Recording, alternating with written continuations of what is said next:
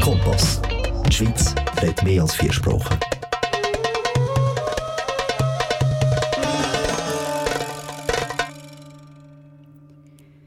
Guten Tag, beautiful people. Welcome back to our monthly program, The Bridge, live at Canal K. Welcome to all the bridge humans listening to us for the next hour. On the microphone, Sheikha. Stay with me because in this program we are going to talk about two current subjects war in Ukraine, and for tomorrow's celebration, March 8th. Dr. Mbarka Hamoudi will let us know more about women in wars, in conflicts, in armed conflicts. So stay with us for the next hour.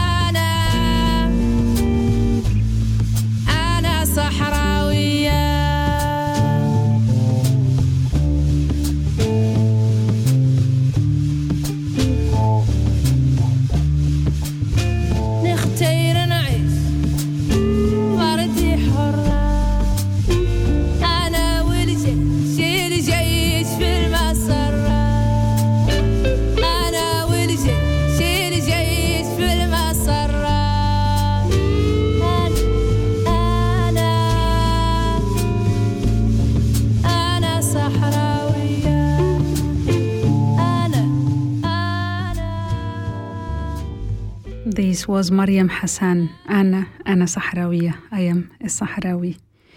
We have been hearing during the last few months the drums of war, and unfortunately, what we were fearing has happened. Russia invaded Ukraine. That is why today, from our program, we are going to denounce the war.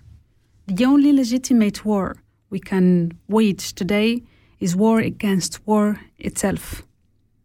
With our actions for peace, for justice, and for equality. But here, we declare war not only to all wars, not with weapons of destruction, but with intentions that sue, that unite, that heal the wounds of every war victim. Ukraine is living through its worst times since the Second World War. The Ukrainian people are bleeding to death because of an invasion. I won't just say and just unjustified, because no invasion should be actually justified.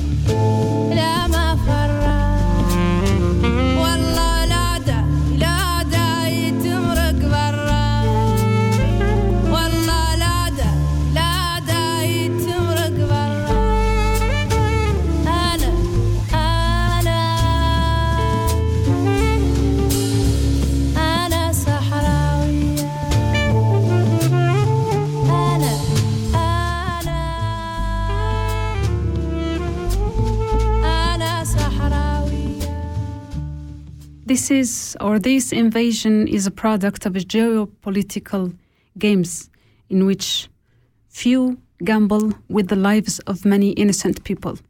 If you haven't heard it yet, here we are going to say it. In this war, There are involved the interests of those who consider themselves masters of the world, some who proclaim themselves as such for economical reasons, others for political reason, reasons, and uh, geo, geopolitical, economical, political reasons.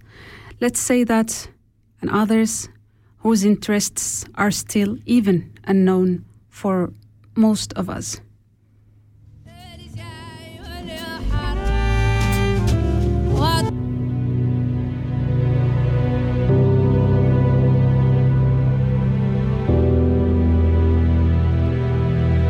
But if there is one thing we are sure of, it is that they are to be blamed for the innocent lives that are being lost right now, every day in Ukraine. Today, from the bridge, we are, we are denouncing this war. We denounce the exodus that, are, that the Ukrainians are living, that are experiencing. We denounce the suffering that they are living. But as we believe that justice and injustice are universal terms, we also want to denounce the suffering of the people in Palestine, the people in Western Sahara, the Syrians, the Yemenis, the Iraqis, in Bermuda, in, Bermu- in, in sorry, in Burmese, in Somalia, in Mali, and people all over the world whose lives are being stolen, whose, li- whose rights are being raped and being violated. And those people who live in places that are such as open wounds all over the world. But unfortunately, they do not have the same space in the international media as the Ukrainians have. This war is showing injustice in many aspects. We see Western leaders criticizing this war, while at the same time they are the ones who are supporting satraps and tyrants in other parts of the world who, op- who oppress their people, but at the same time preserve the interest of these Western governments. We hear them talking about international law, that the Ukrainian people do not deserve this invasion. And let's be honest, of course, the Ukrainian people do not deserve this invasion, but no one else does. That's why their, speech, their speeches sound empty to us, false, and with a lot of double standards that we don't even believe them again.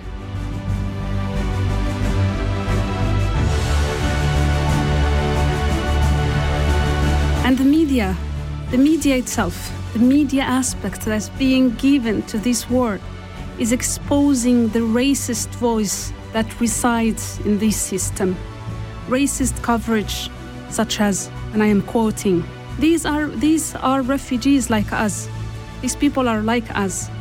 People with blue eyes and blonde hair. Or these are our refugees. These ones, yes, we accept them. They are not the Syrians refugees. These are people like us. Or, but what hit me the most is hearing these are civilized, as if the rest of the refugees are not civilized. They don't deserve the protection. They don't deserve that international humanitarian law should be applied on them during their conflicts. It is good to treat Ukrainian refugees within the international humanitarian law regulations. Believe me, this makes us all happy and satisfies that the law is at least being fulfilled regarding these refugees. But what leaves me particularly thinking is why we have to treat people differently according to their race, origin, or faith? This is feeding a gap. There is a huge gap and making it grow. This gap between people who see refugees' rights now, right now, in the doors of Europe, escaping conflicts, dictator, dictatorial, dictatorships, tyranns, and regimes that don't respect their human rights, and they are being treated with no sense of humanity by the same Europeans and Europe, countries that support the European regulations that they want to kick those refugees. Until when should this continue? From refugee perspective, from my own perspective, My parents flee Western Sahara and the Exodus during war with Morocco. And let me tell you that what is happening in Ukraine makes me sad and angry at the same time. It makes me sad because I don't want the Ukrainian people to go through, through this suffering. And it makes me angry at the same time because the responsible ones should pay for this. And when I say that it makes me sad for the innocent lives and angry for the responsible ones for making this war happen, and here I mean all, all the sides involved, direct or indirectly, these are not collateral damages to get a specific goal, whatever that goal is. These are lives of people, of innocent people, who will never be the same again. War leaves nothing the same way it was before, outside and inside us. And if war and armed conflicts will get something out of us, is that empathy towards others. Words, war should at least unite us as victims. So to have empathy towards towards others. You have lived the pain. You have begun to understand the others' suffering. So we pray for the Ukrainian people to get peace soon, for the Sahrawis, for the Palestinians, for the people in Yemen and everywhere else where injustice is being committed against the innocent by the same responsible ones who are playing with the lives of the innocent people, considering them collateral damages, while they are not. Welcome back to the program The Bridge, and now we listen to Calle 13, Residente, Guerra. sin usar la boca y mi furia se come a la gente porque muerde aunque no tenga dientes. El dolor no me causa problemas, hoy los dolores recitan poemas. El mundo me los como sin plato, el miedo a mí me limpia los zapatos, el fuego lo derretí. Hoy las pesadillas no duermen porque piensan en mí. Hoy puedo ver lo que el otro no vio y los pongo a rezar aunque no crean en lágrimas lloran antes de morir y a los libros de historia los pongo a escribir que le tiemblen las piernas al planeta Tierra. Hoy yo vine a ganar y estoy hecho de guerra. Y hecho de guerra. Y estoy hecho de guerra.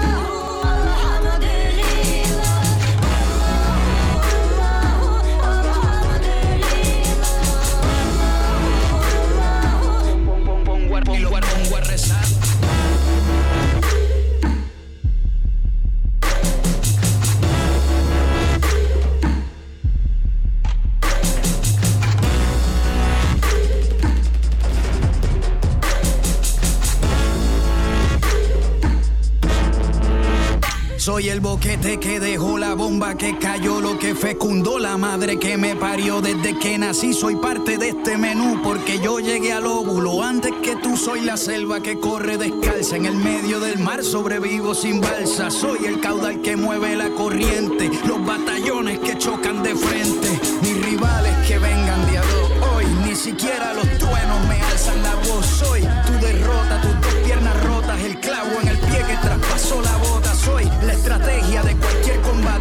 Dominicano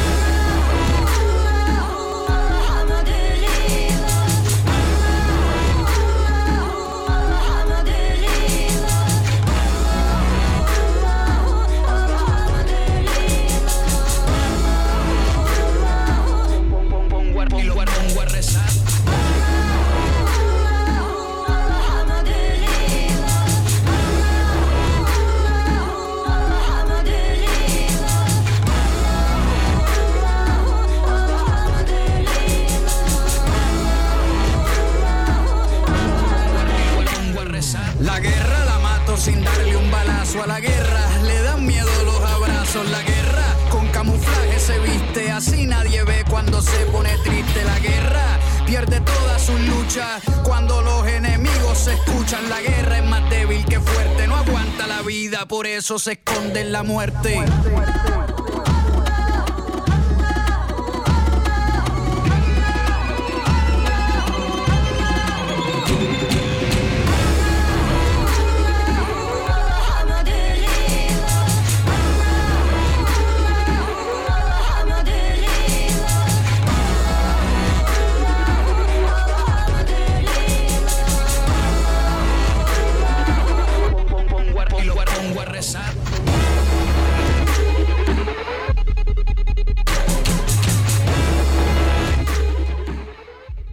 Calle 13. Guerra. War. Buenas tardes, queridas y queridos oyentes. Bienvenidas todas al programa The Bridge, el puente. Nos turnamos al español después de nuestra introducción en inglés sobre la guerra y la situación que está ocurriendo ahora mismo en Ucrania y la infortuna actuación que está recibiendo los medios de comunicación occidentales este conflicto, distinguiendo entre el ser blanco, rubio y con ojos azules, que se merece mejor trato que otro refugiado que tiene el mismo sufrimiento, igual peor todavía. Pero al ser moreno, al ser negro, al ser musulmán, al ser de otra religión, no se merece el mismo respeto. Y una de las partes de la sociedad, por no decir la mitad de la sociedad y la madre de, otra mitad, de la otra mitad, las mujeres que sufren los conflictos. Por eso vamos a hablar de ellas hoy. Y dadas las fechas que estamos, que mañana es el 8 de marzo, el Día Internacional de la Mujer, hoy tenemos el honor de entrevistar a la doctora Embarca Hamoudi. Buenas tardes, doctora. Buenas tardes, jefa. Es un placer y honor para mí. El placer y el honor es nuestro. Ya sé que tu agenda está repleta normalmente. Gracias por habernos coincidido este, esta entrevista, pero no podemos desperdiciar las fechas, lo que está ocurriendo en el mundo, sin poder uh, entrevistar personas especialistas, como es tu caso. Pero antes, nos gustaría, por favor, que te introducieras a, a nuestra audiencia. Bueno, eh, a modo de presentación. Sí. eh, bueno, eh, yo soy Embarca eh, Hamoudi, soy del Sáhara Occidental, licenciada en psicología, eh, doctora en estudios de paz, conflicto, conflictos y desarrollo y también tengo un máster en estudios de, de género. Y entonces, eh, más o menos a grandes rasgos, este es mi currículum oficial. Tengo otro currículum, mi currículum oculto, que soy activista, soy eh, una mujer defensora de los derechos de las mujeres y, y como todas, estoy inmersa en ese mundo de, del feminismo de, y de los estudios feministas. Perfecto, perfecto. Bienvenida, doctora. Doctora, uh, has estado con nosotros en la primera introducción cuando hablaba en inglés, dirigiéndome al resto de, de, de, de los angloparlantes de nuestra audiencia, sobre el conflicto en Ucrania, sobre la injusticia que se está cometiendo ahora mismo contra el pueblo ucraniano por parte de todas, de todas, vamos a decir, las partes involucradas de una forma directa o indirecta. Y claro, las víctimas son infinitas, pero sobre todo hablamos de las mujeres. Y las mujeres en los uh -huh. conflictos y durante y, y, y, y, los conflictos armados y las guerras. Aún en los tiempos eh, críticos que estamos viviendo con la guerra en Ucrania, me gustaría saber desde tu punto de vista, no solo académico, sino humanitario, ¿qué piensas de todo lo que está ocurriendo?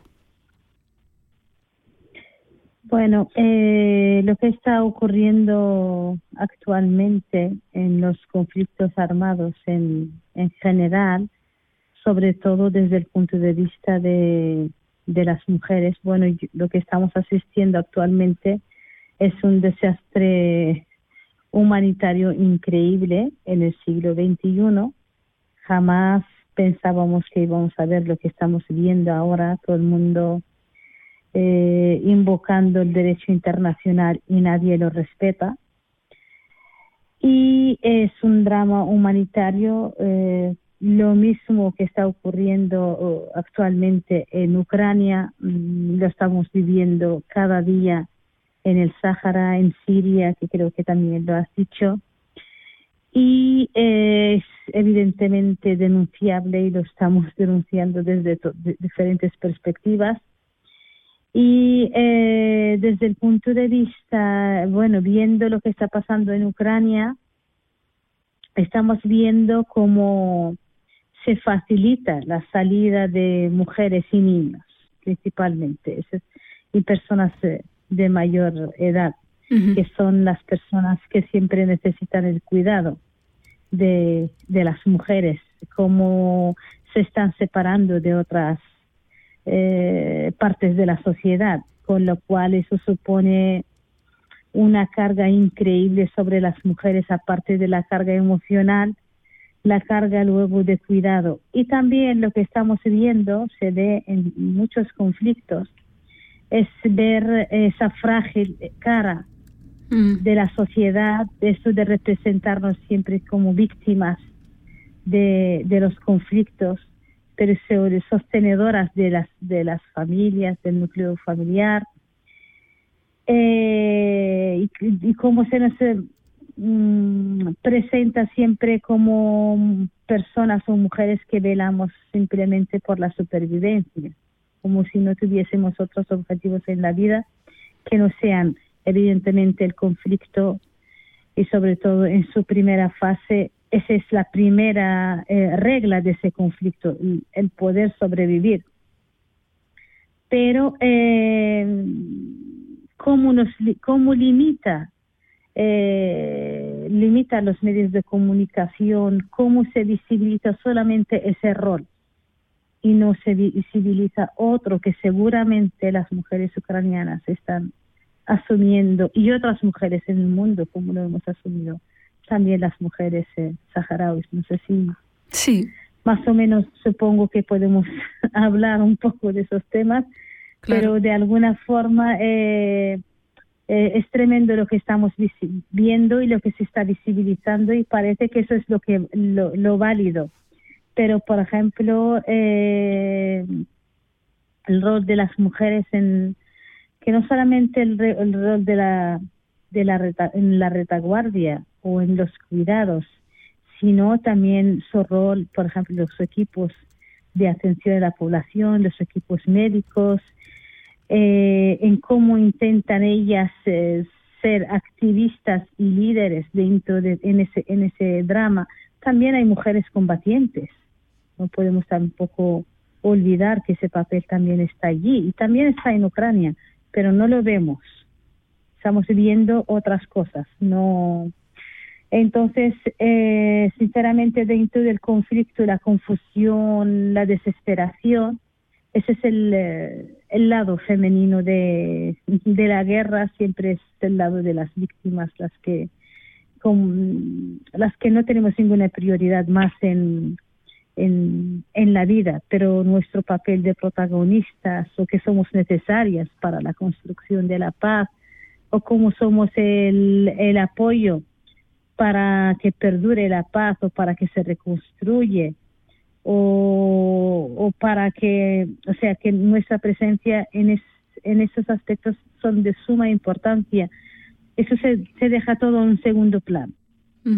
Entonces, entonces, em, realmente eh, está como, hay una fase de shock siempre en los, en los conflictos y eh, luego vamos a ver qué pasará en, de hecho, las delegaciones negociadoras, tanto de Rusia como de, de, de Ucrania, no estamos viendo ninguna mujer en Ninguna.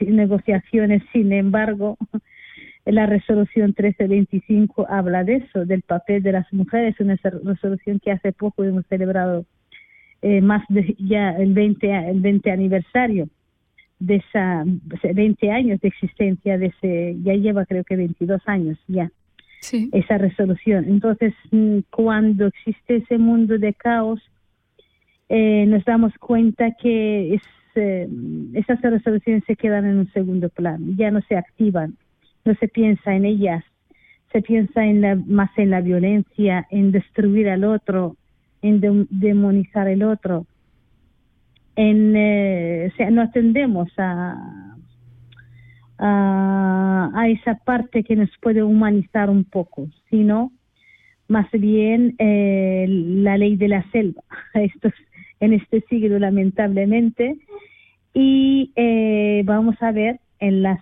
próximas etapas de, de este conflicto que acaba de empezar, a ver si ya estamos viendo que en las prenegociaciones no hay mujeres, vamos a ver si en la negociación ya más adelante o implementación de algún acuerdo, a ver si podemos ver alguna alguna mujer. Y sin eso, sinceramente, eh, como todos los conflictos, si no tienen en cuenta esa visión de las mujeres que no se está teniendo en cuenta desde ya el, minuto uno, eh, no habrá ninguna sostenibilidad de la paz si se quiere llegar a la paz y se va a obviar, como tú habías dicho anteriormente, eh, la mitad de la de la de la sociedad, de la visión de la mitad de la sociedad, como se está haciendo ahora. Ahora estamos en, en la cuerda floja de toda esa de toda esa esa realidad. Entonces, eh, no sé, eh, vamos a ver cómo transcurren todas estas cuestiones pero también eh, esa guerra otra vez una vez más nos ha mostrado la cara de, de Occidente Sí. y nos ha hecho ver eh, que hay refugiados de primera, refugiados de segunda, primer, personas con vida real, que lo he escuchado diciendo que hay personas que se están muriendo personas de verdad. Entonces se me ha, me ha venido en la mente Me escuchando por no llorar. personas de verdad. Sí, escuchándolo he pensado, personas de verdad, quiere decir que los, antes las personas que morían eran de, de, de mentira o de juguete. Entonces, eh, sinceramente, es, es, eh, esa cara, esa doble vara de medir.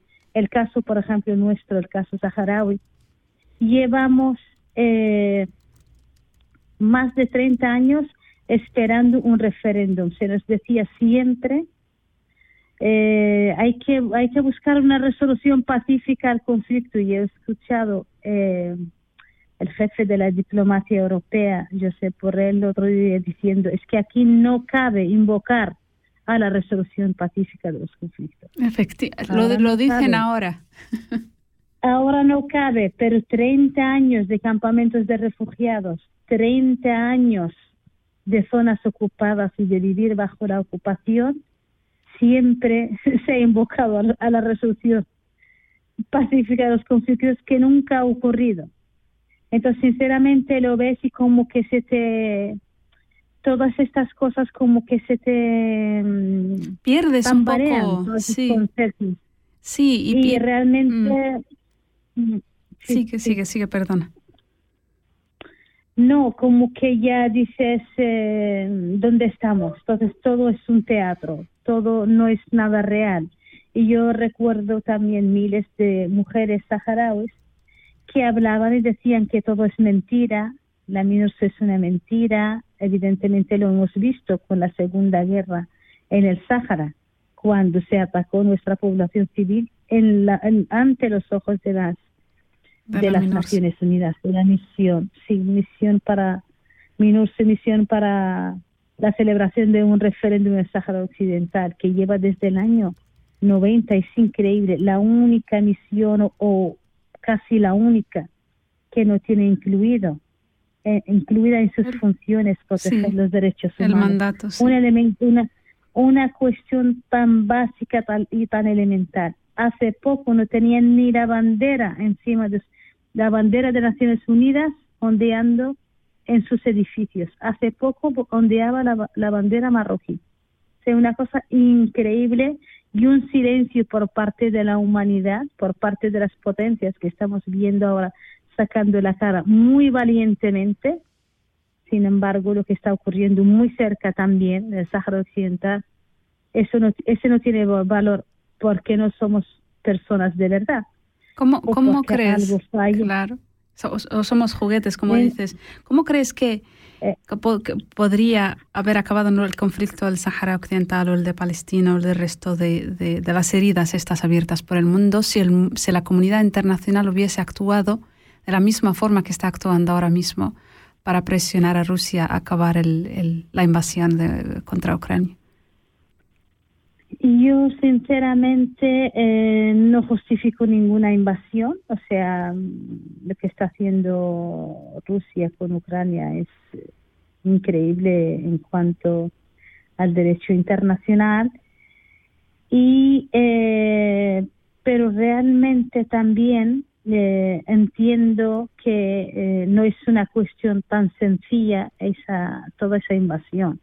Han habido ya acuerdos que se habían roto, el uso de la violencia desde luego no lo justifico, pero también viendo la contraparte que entiende solamente por lo que estamos viendo, o sea, lo que estamos vivenciando actualmente, nos ha demostrado, nos ha dado unas lecciones increíbles. Evidentemente, si hubiese habido una voluntad tanto para Palestina como para la cuestión del Sahara Occidental, o como para un sinfín de conflictos que tenemos en, nuestro alrededor, si hubiese habido realmente una voluntad real de solucionar esos conflictos y de pararlos y acabar y que, y, que se pusiese en un primer orden la vida humana, el derecho internacional, apoyarse en esas cuestiones que también han costado vidas y han costado mucho esfuerzo, lograrlas y consensuarlas, pues si se hubiesen puesto en práctica ya um, viviríamos en el mundo realmente que desea, deseado, o sea, en un mundo sin violencia y con justicia.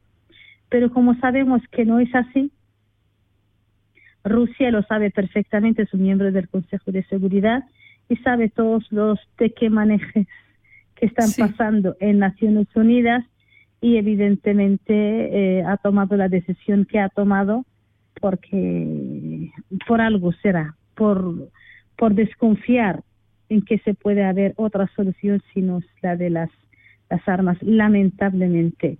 Y eh, volviendo a lo nuestro, las mujeres eh, perdemos, perdemos doblemente, perdemos en nuestras sociedades, perdemos eh, en la fuerza de la de la razón no participamos en teoría, porque lo que te he dicho al principio, que sí que hay mujeres que combaten, hay mujeres que forman parte de las Fuerzas Armadas, pero también hay, hay muchas mujeres que quieren la paz, hay muchas mujeres que ni se les consulta.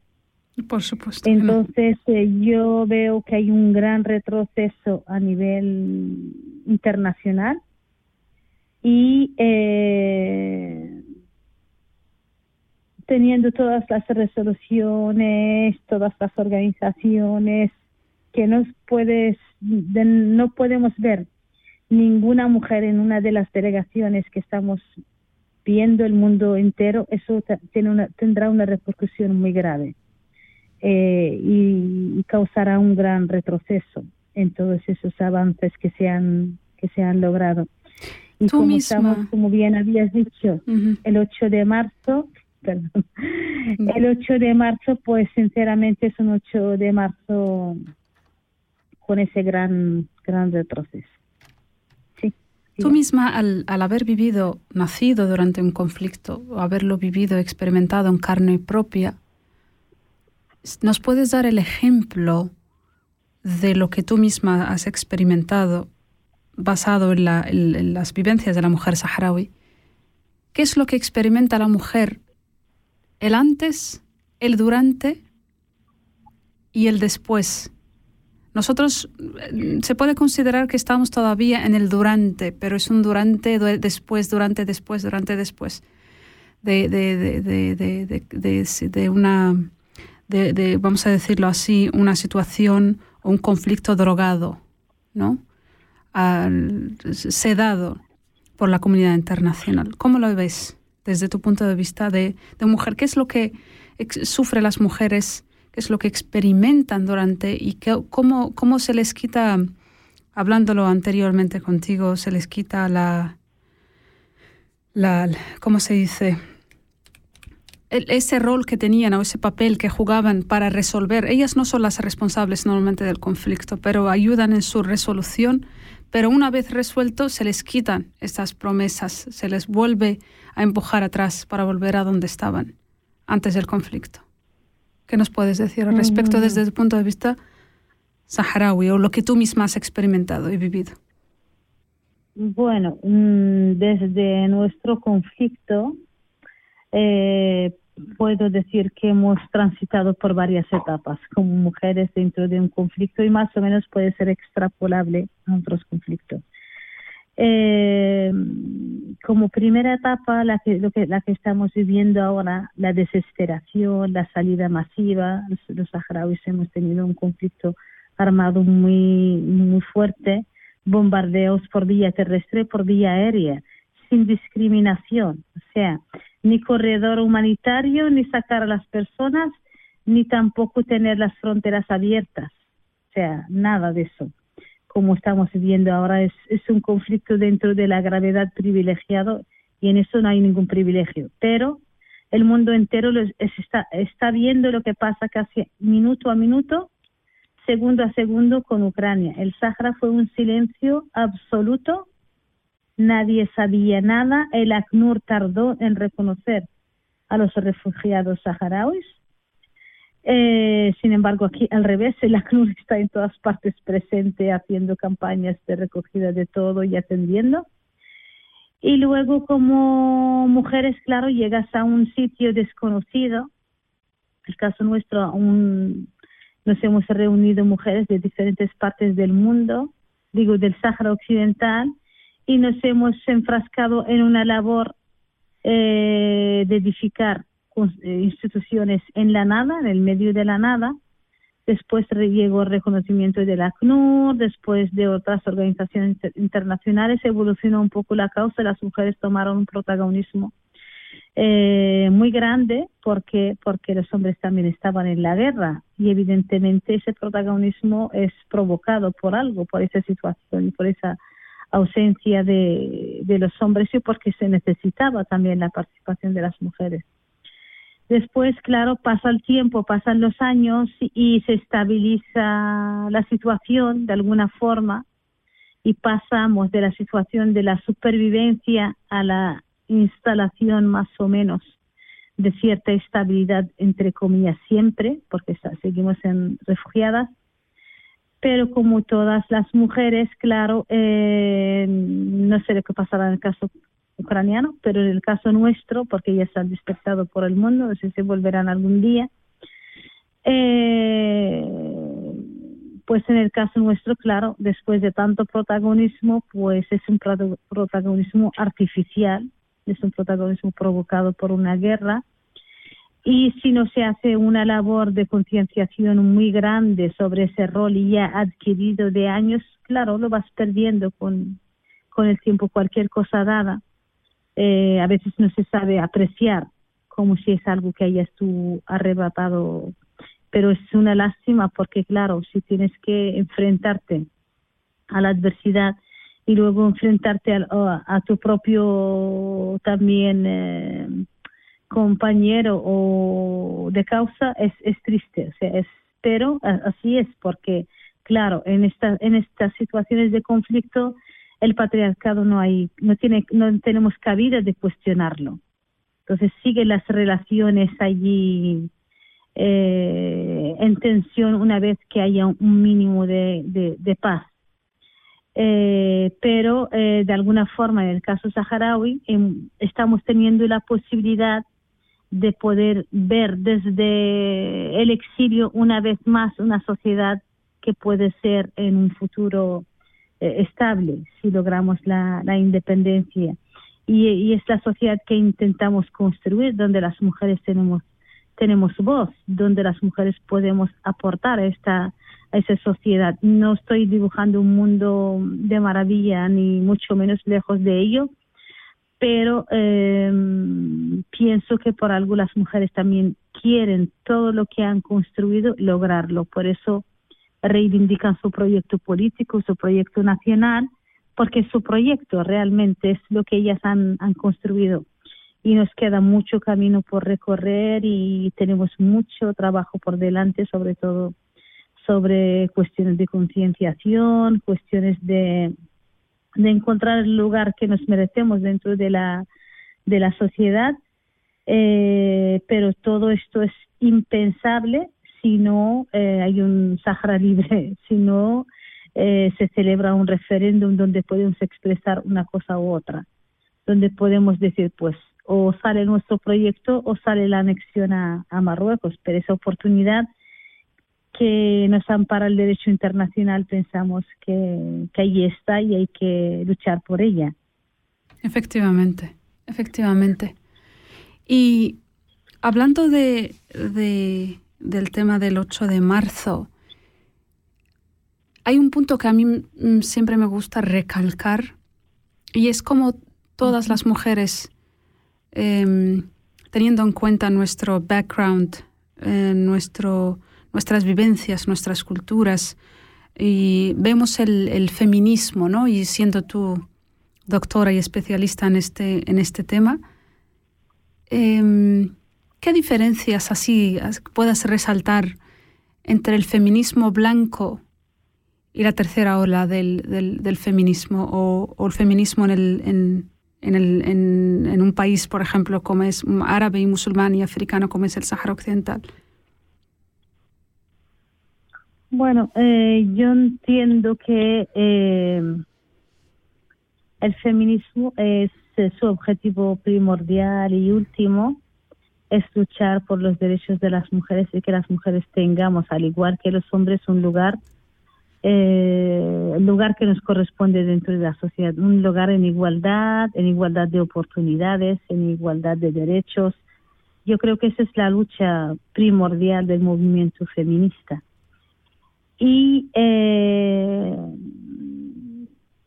eso es, es el denominador común que tenemos con todos los feminismos en, en el mundo, eh, ya sea blanco, ya sea occidental, ya sea eh, feminismo negro, o sea, ese es el denominador común. Y mientras ese es el denominador eh, común, mmm, quiero eh, pensar que cada realidad también tiene sus prioridades.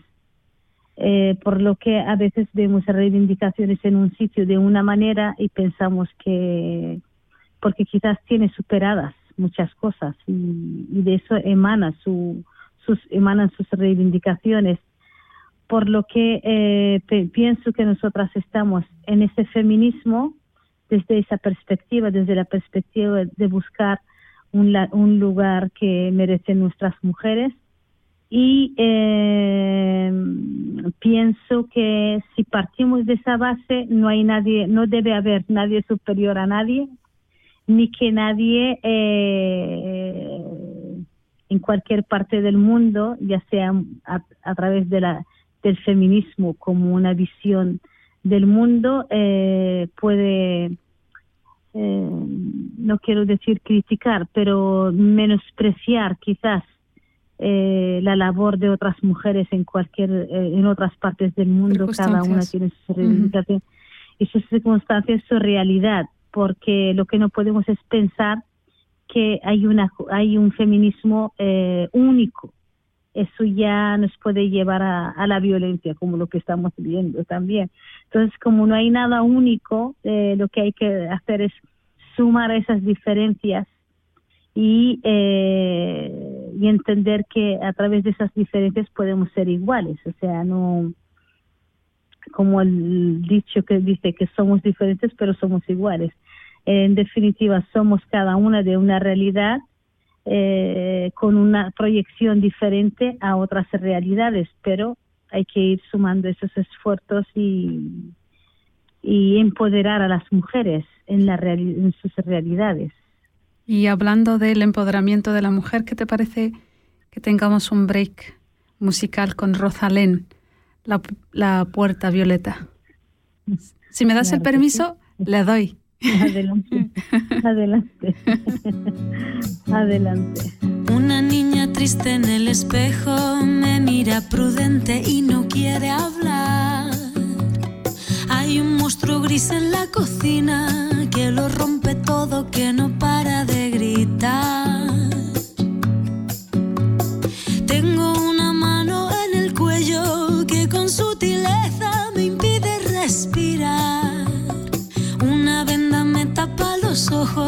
Puedo leer el miedo y se acerca. Tengo un nudo en las cuerdas que ensucian mi voz al cantar. Tengo una culpa que me aprieta, se posa en mis hombros y me cuesta andar. Pero dibujé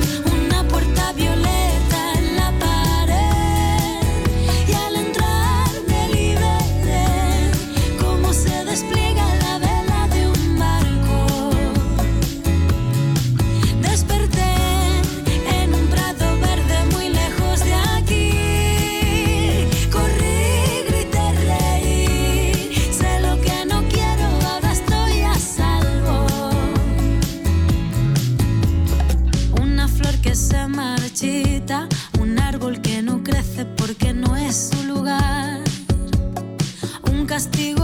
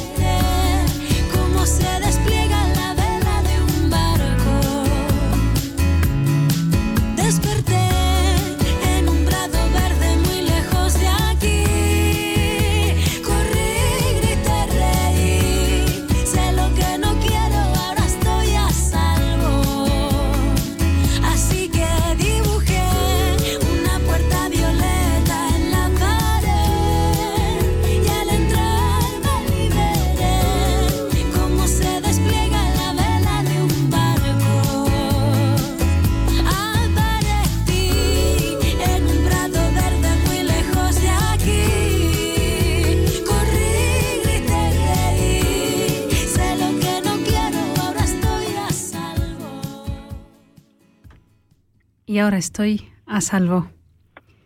Doctora, dadas eh, o, o en, en muchas ocasiones cuando interactúas con, con otras feministas de occidentales, el- lo quieran ellas o no, con intención o no, normalmente se asuma de que la mujer árabe y musulmana o la mujer africana es sumisa, especialmente cuando tratan con una de nosotras que reside en, en- en Europa. ¿Somos sumisas?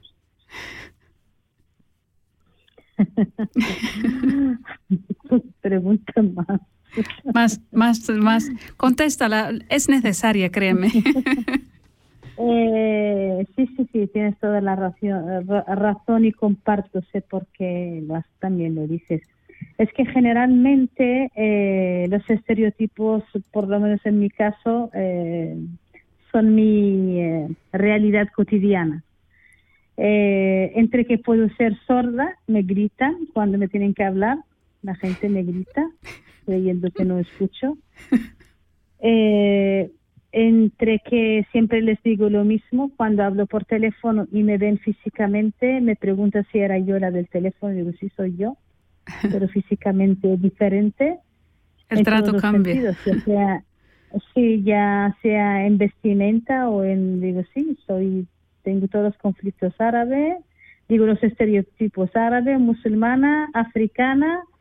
Refugiada, eh, saharaui. ya- refugiada saharaui y tengo un color de piel diferente y tengo mi acento también. Entonces, todo eso lo tengo, vamos, a- para hacer una ensalada Tienes el pack eh, completo. lejos de, la, lejos de la sumisión, evidentemente, eso no tiene nada que ver con la sumisión, porque eh, entiendo que no tiene por qué. Entonces, pero también a veces, eh, Sheja, tengo que corregir algunas cosas porque he pasado por, por ello. La ventana de Occidente para conocer a las mujeres árabo-musulmanas eh, son las mujeres marroquíes, queramos o no, porque son mujeres, son mayoría y son mujeres que generalmente llegan a Occidente reagrupadas. Entonces, eh, así como la, eh, la inmigración saharaui son por excelencia mujeres cultas, mujeres que han venido ellas y luego ellas han sido las que han traído el resto de la familia por regla general, no hay que tampoco eh, generalizar porque siempre hay quien que no cumple con esa regla, pero estamos hablando de casi la mayoría. Entonces, cuando te ven eh, con cierto nivel cultural, cuando te ven que eres activa, eh, se ven, porque es el mundo donde ellos, eh, me refiero a las mujeres occidentales, es el mundo de- eh, por excelencia en el que se mueven. Entonces, tú como, como eres una mujer que eres eh, inmigrante o inmigrada o como lo queremos llamar, como que son terrenos en los que no tienes que entrar. ¿Qué haces tú ahí? Mm. Y eso de alguna forma, allí está el racismo, allí está los patrones que han conocido, tú tienes que estar eh, eh, pidiendo alguna ayuda, pidiendo alguna asistencia, pero en ningún momento en el mundo de la cultura, en el mundo de la de la sociedad entre comillas que receptora, o sea, tiene su propio espacio y ese espacio es para para esas personas y no no es para no es tuyo. Allí se te ignora como persona. Entonces, cuando se te ve, se te pregunta y se te dice encima que eres una excepción. Tú no eres como las Mm. otras. Mm. Tú eres la mejor. Es que tú eres ta- no. La mejor versión, yo soy una más. Ana, ah, yo soy una más. Para no decirte que hay muchas mejores que yo. Entonces, como que se te dice eso de alguna forma, eh, ya cuando alguien te lo diga, ya ves realmente el grado de, de racismo y el desconocimiento sobre todo también, no tanto racismo como la- el desconocimiento y la ignorancia. Entonces, cuando ignoran y ya te ven y te preguntan, a ver, ¿y tú? ¿Tu familia quiénes son por el currículum? Como tienes tantos estudios, seguramente eres hija de una... ¿Por qué? La otra persona se retrata también en ti. Después su familia debe ser una... Esa debe ser una, una estrella, una excepción, porque su familia debe tener mucho dinero, porque todo también lo mueve el dinero Mm. sin saber que hemos estudiado con becas, con mucho esfuerzo personal, con muchos sacrificios y que entendemos que la cultura es la base de la emancipación de una sociedad y de una persona y que es lo que te abre eh, las puertas. Entonces realmente eso se ignora y se se te mira con los ojos de eh, la pobre, la inmigrante, la que tiene la, la que debe vivir de una forma marginal, no pisar ciertos barrios, no pisar ciertos entornos y evidentemente cuando se te ve en esos entornos lo que te acabo de decir, que Mm. tú eres la tú eres la diferente. La excepción. no, Mm. que, tienes que decir que no, que no. Entonces, todo esto lejos evidentemente de la sumisión y que no aceptas la, sumisi- la sumisión ni aquí, ni allá, ni en ninguna parte. Y eh, entiendo que también eso es un proceso que hay que pasar por ello en general Mm. y que también hay que saber eh, tener la paciencia de no enfadarse, de hacer explicarle al otro, realmente decirle de alguna forma que lo que está pensando no es eso, que hay personas que se salen de sus reglas y Efectivamente, que generalmente no te escuchan por lo general. efectivamente. Entonces, eh, entonces, em, por eso te digo que el tema de la de la sumisión hay, hay más, hay, hay de todo. y la sumisión no tiene nada que ver ni es eh, un sello para ciertas sociedades y, eh, y otras no. Creo yo que la Sí. sumisión está en todas partes y en todas las culturas, en Occidente, en Oriente, en, en todas partes. Efectivamente. Eh, Ha pasado el tiempo de una forma excepcional. 7.56 minutos. Doctora. Eh, bueno, buena señal que te- tenemos también en la otra parte una, una bellísima persona comprometida y sabe realmente conducir el debate. Muchísimas gracias, muchísimas, muchísimas gracias. Estoy segura que esta no va a ser la Gracias a ti. última vez que vas a estar con nosotras. Gracias a ti, Sheja, por tu compromiso y por la gran labor que estás haciendo para todas nosotras. He de Gracias, reconocerlo. Gracias, muchísimas gracias. ti. Gracias, gracias por haber estado con nosotras. Te deseo lo mejor y feliz 8 de marzo. Igualmente. Gracias. Igualmente. Igualmente. Gracias a todas. Gracias, doctora. Gracias, queridas oyentes. Uh, it's time now to leave. We have uh, three more minutes. Our next program will be on Monday, April 4th. So save the date and stay tuned.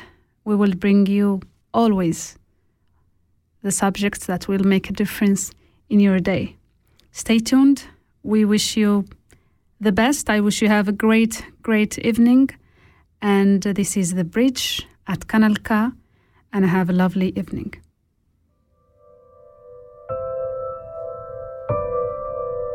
ستي قالت لي البنات بيلبسوا فساتين ومي قالت لي البنات ما يلعبوش في الطين. خالتي التي ترتدي الخمار قالت لي غني براحتك بس هتروحي النار. بس أنا أبوي ما قاليش فأنا هعمل الصح وأشرب حشيش.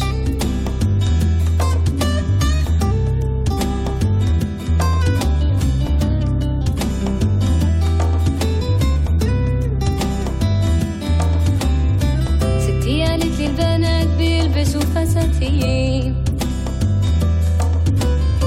أمي قالت لي البنات في وخالتي التي ترتدي الخمار قالت لي غني براحتك بس هتروحي النار. بس أنا أبويا ما قاليش فأنا هعمل الصح.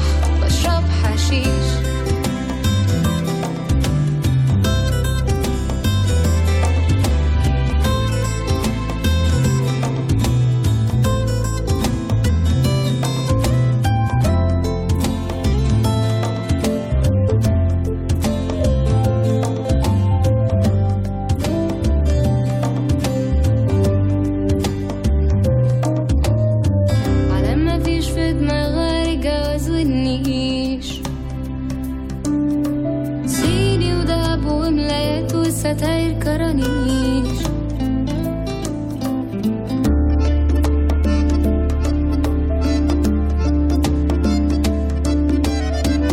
اوعي مرة تباتي برا وتتأخري في مرة وعيلة بواب يشوفوك وما تتجوزيش